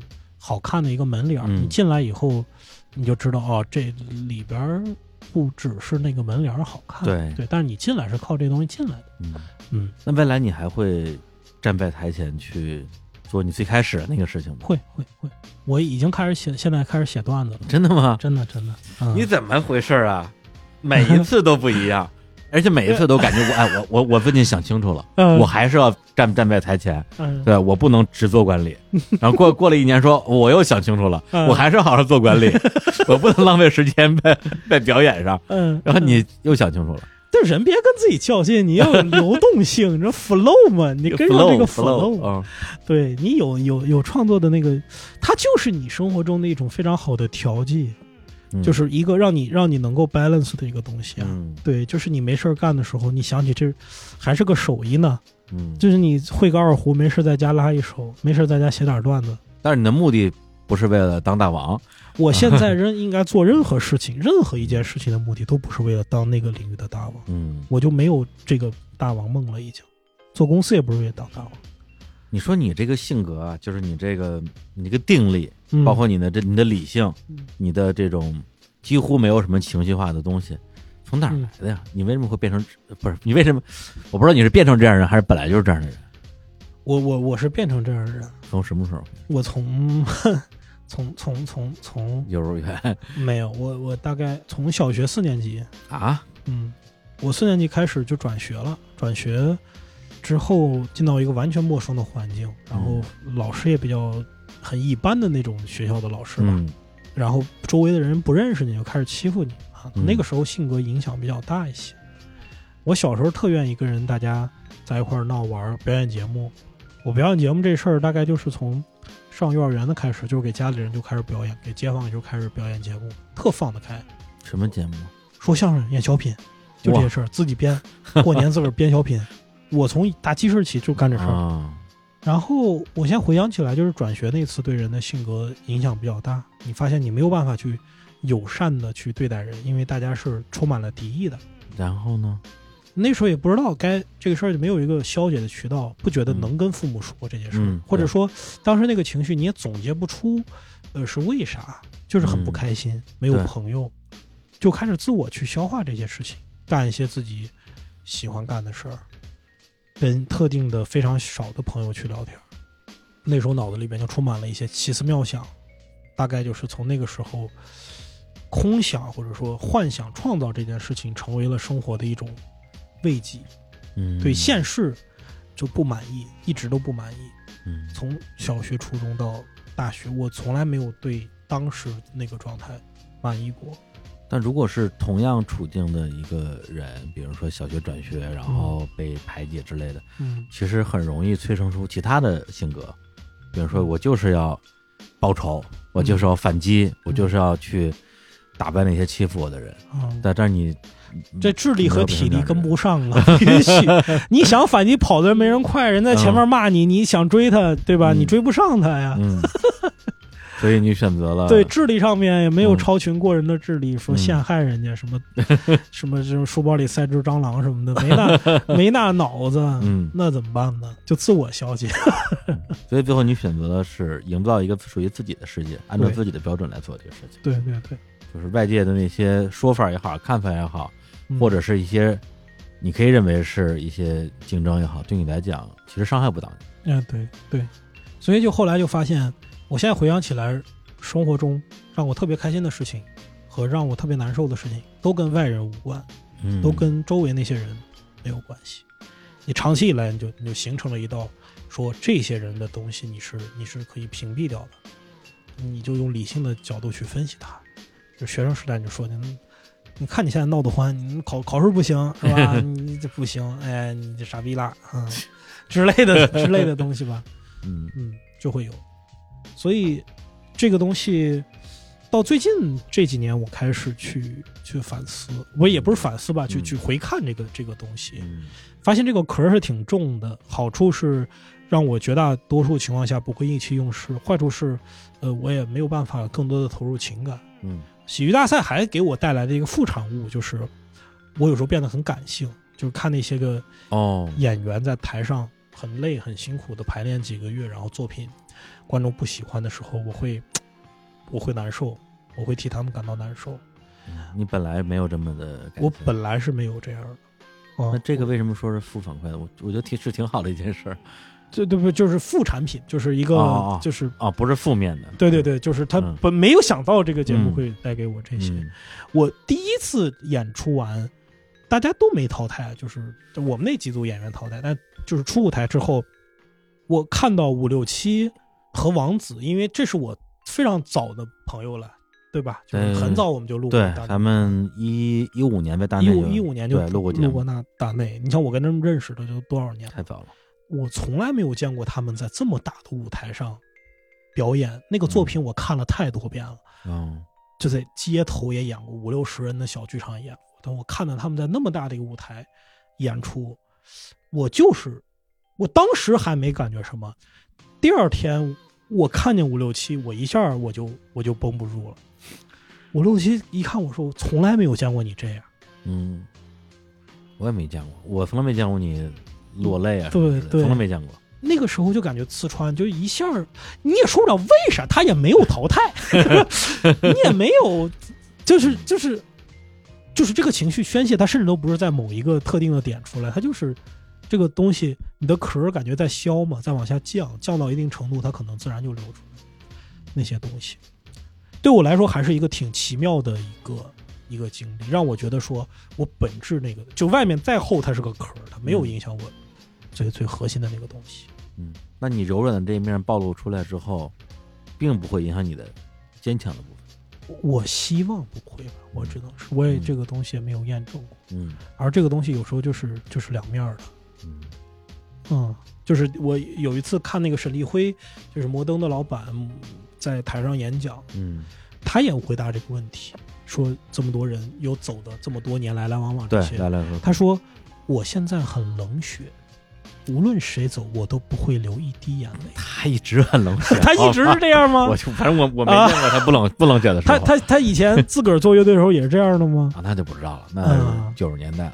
对因为沈立辉也也当过一年我的老板嘛，啊 确实、对啊啊确实很冷血。对呀、就是嗯他在说那句话的时候，脑子里边有没有哪怕闪过一丝的念头说，我这句话说出来，谁谁谁听了他会寒心，嗯，会不会有那样的一个瞬间？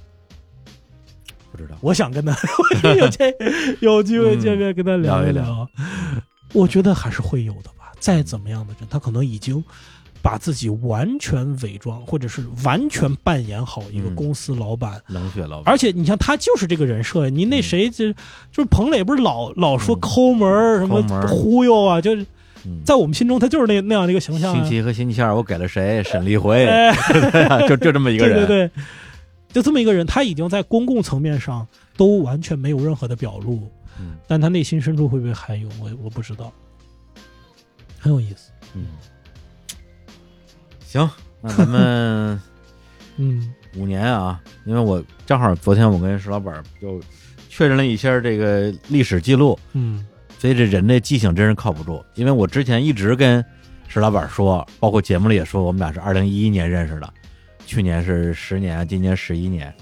结果我后来就是咱们那个悲喜剧那个节目播完之后、嗯啊，我终于鼓足勇气听了一下石老板在大内录的第一期节目，那节目我从来没听过，嗯我一遍都没听过。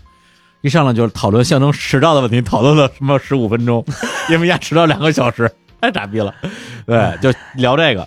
这聊完之后，我说，哎，我说那个我我今天带了一哥们儿啊，这哥们儿是我去年认识的。我说，哎，去年二零一三年录的节目，那去年应该二零一二年啊，那个时候的我不至于记错吧？嗯后来我就问了一下胖胖啊，就是以前那个我们巨牛网的同事，也是大家是同时认识的嘛。胖胖说，幸亏互联网有记录，找到了豆瓣上的某一个什么巨牛网种子用户的一个获奖名单儿，大家一起去看话剧嗯。啊，叫蚂蚁没问题。蚂蚁没问题。对，是看完话剧之后，我们一起玩了个什么三国杀还是杀人游戏，嗯。然后名单里石老板的名字赫然在列，是嗯二零一二年的三月二十四号，那个才是我跟石老板第一次见面的日子。嗯。对，嗯，所以呢，从二零一二年算到单立人成立，不是，怎么不是啊？咱俩第一次见面不是在方家吗？是方家呀，是方家呀，那方家和看话剧不是一回事儿啊，不是同一天吗？不是同一天，绝不是同一天，嗯，绝不是同一天反正肯定二零一二年，啊！二零一二年是没跑的。对对对，对，因为二零一一年那个项目嗯就就这个八字还没还没一撇呢。嗯，我印象很深，是我们看完那个蚂蚁没问题那个剧之后，就散了，嗯，没有任何的活动。那后来是吃楼主看楼主那，哎不是不是看楼主吃楼主那一次吧？那我也没有吃过卤煮你，没吃楼主我哦，没吃卤吃卤煮没有你。吃卤煮没有我，我只看卤煮来着。嗯，不管了，反正二零一二年。反正时间是没错。对对，跳上枝了。嗯啊嗯，这些都不重要，重要时间只是一场幻觉。是是是，啊，所以这个时间啊，还还是很重要的。对，这个二零一二年到二零一七年，这是从我我认识老板到他成立单立人五年时间，对，二零一七到二零二二啊，又是五年时间，我的天呐，是吧？嗯这个石老板的一小步，人类的一大步啊。嗯然后不知道啊，下一个五年之后，啊单立人是什么样子啊？日常公园是什么样子？如果在那个时候我们这两两家公司都还存在的话，啊，我们我们再相逢啊，这五年我都录不了节目了，你也不至于不是 这么不让我录，我欢迎你录，你你你也得来啊！开玩笑，对，啊只要你愿你愿意来，我随时欢迎啊！啊，好，对啊，我就怕你五年之后都不愿意来，我得把啊五年之后这场演出先定下来，啊，你明白了吧五？年之约定，先定个五年之，就定个五年之约。然后这这五年中间你随便来哎，行行行啊！大家说这这人怎么老来呀？五年，嗯，反正又是你嘞。行，那我我我没什么可说的了，嗯。你有什么可说的？我也没什么可说。嗯，行，那最后你有什么想放的歌吗？我才突然突然问这个问题嗯，那我给你放一个，就是啊。你们当年那个浪马车啊，Long Long March，浪马吃浪马那吃，是二零一九年的时候，对对对。对，嗯。你们是组织这个公司的这个演员全国巡演嘛？对。啊，然后为了这个全国巡演，写了一首歌嗯，啊，有请我们的这个首席插画师哎，郝宇老师亲自操刀对，啊，然后是单立人所有的这个当时在北京的演员啊嗯一起来唱，嗯而且还拍了一个一镜到底的 MV，嗯，我天！真一镜到底，那是真一镜到底啊我有一个话，我先撂在这儿，啊有不同意的可以反驳，啊！就是我有可能是这个宇宙里看你们那个 MV 看的次数最多的人，我嗯我至少看了有几十遍。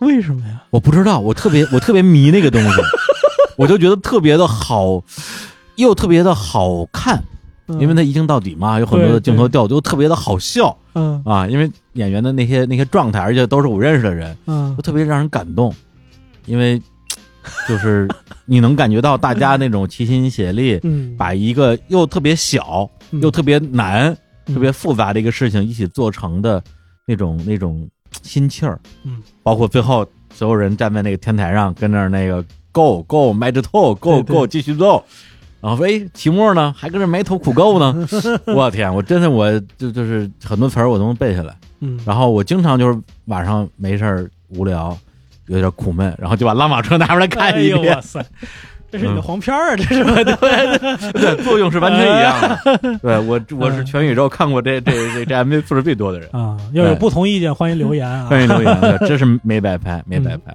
我们在我们今天推送里边也把这 MV 那个好呀，再推一下，大家可以看看啊，好看看都有谁已经不再单立人了，哎呀，又多了一番感慨。哎呀，是是是也是也是也是，啊好吧，那就感谢石老板啊，那个莅临寒舍啊，啊。哎，不对，是我莅临你的寒舍，哎 蓬荜生辉，哎呀呵，嗯，不敢。那啊我们就下次再见，好，拜拜，拜拜。来来来啊，各部门都注意了，把那个手机都调成震动，扫一扫我手中的这个二维码，听我口令。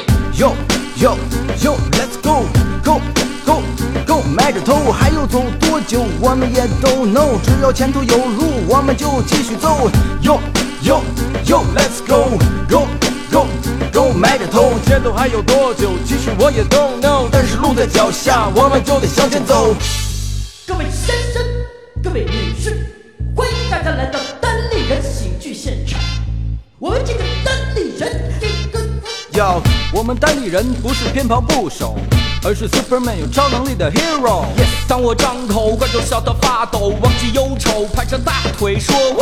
姐妹儿太逗，说段子太牛，看一次不够，下次叫上朋友。看来地球依然需要快乐拯救，搞笑者联盟集结完毕，Let's go！越来越多朋友加入我的 show，五湖四海各行各业干什么都有。耶、拿起麦克风，What are you waiting for？上舞台演自己才是真的人。天生搞笑，但我不是小丑，热爱自由，所以不当木偶。而通过我这手一笑泯恩仇，我会把你写成段子，我的老头儿。Yo yo yo Let's go go go go，迈着头，前头还有多久？我们也 don't know，路就在脚下，我们向前走。天生搞笑，但我不是小丑，热爱自由，所以不当木偶。拿起麦克风，What are you waiting for？上台演自己，Keep it real。已经看惯了生活的矫揉和造作，充满套路的娱乐，你多久没笑过？想要打破，却担心没有志同道合的朋友如何把握，经常不知所措。So what？单立人变形，出发了战车，装满了段子，传播着快乐，飞到你城市的各个角落，生根发芽，像燎原之火。欢迎乘坐单立人儿浪马车，都是老司机，所以不会死根儿。没有湿垃圾，全部都是干货，不用保鲜膜，永远保持鲜活。赶紧上车，今天天气不错。赶紧上车，和我吃吃喝喝。赶紧上车，绝对把你逗乐。赶紧上车。老妹儿有节活我们已经准备好了一辆老马车，开着浪迹天涯，周游我的国。想让我们去哪儿，可以和我说。到处都有演出，但是票不多。一路吃着火锅，听着我的歌，一路跋山涉水，翻山又过河，一路路过此地，我七嘴八舌。引着我的叫叫，赶紧上车！哎，Yo yo yo let's go go go go